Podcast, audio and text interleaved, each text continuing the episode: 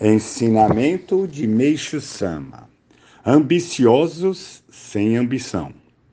Vou falar a seguir sobre a pessoa sem ambição e não sobre a pessoa má.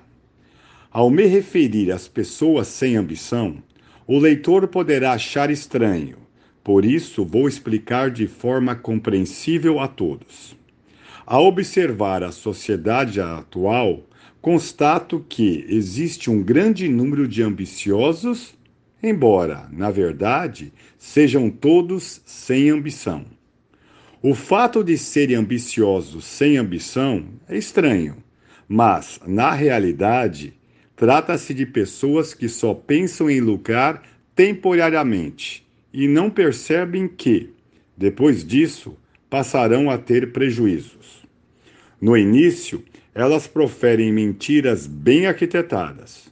Todavia, como a mentira é sempre revelada, acabam perdendo totalmente a confiança dos outros. Quanto mais hábil for o mentiroso, mais tempo levará para ser descoberto. Por este motivo, durante algum tempo, ele pode pensar que se saiu bem. No entanto, a verdade sempre vem à tona.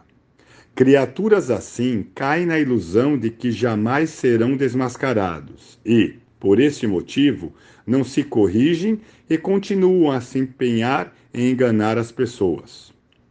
Obviamente, não acreditam na existência de Deus e, por estarem moldadas pelo materialismo, é difícil lidar com elas. Ao serem expostas, como toda a confiança depositadas nelas cai por terra, enfrentam perdas incalculáveis, pois os outros não mais lhes dão ouvido.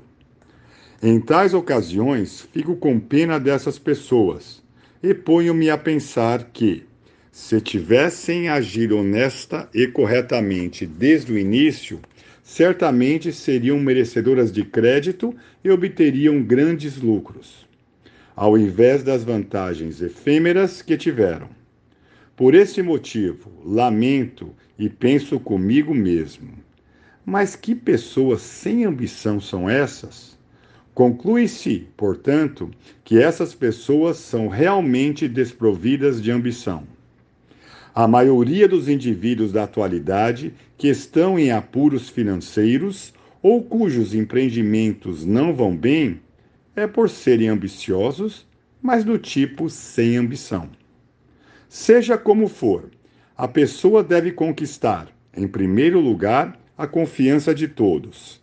Não há riqueza maior que esta. Da riqueza chamada confiança surgem juros sem limites. E mesmo que a sociedade esteja atravessando dificuldades financeiras, os ricos desta ordem nunca passarão apuros. É por isso que, de qualquer modo, devem acreditar na existência de Deus, que é invisível. Para tanto, só há um caminho: tornar-se um praticante da fé. Quem pratica a fé é dono de um ilimitado tesouro. Além de ser autenticamente feliz, é de fato profundamente ambicioso.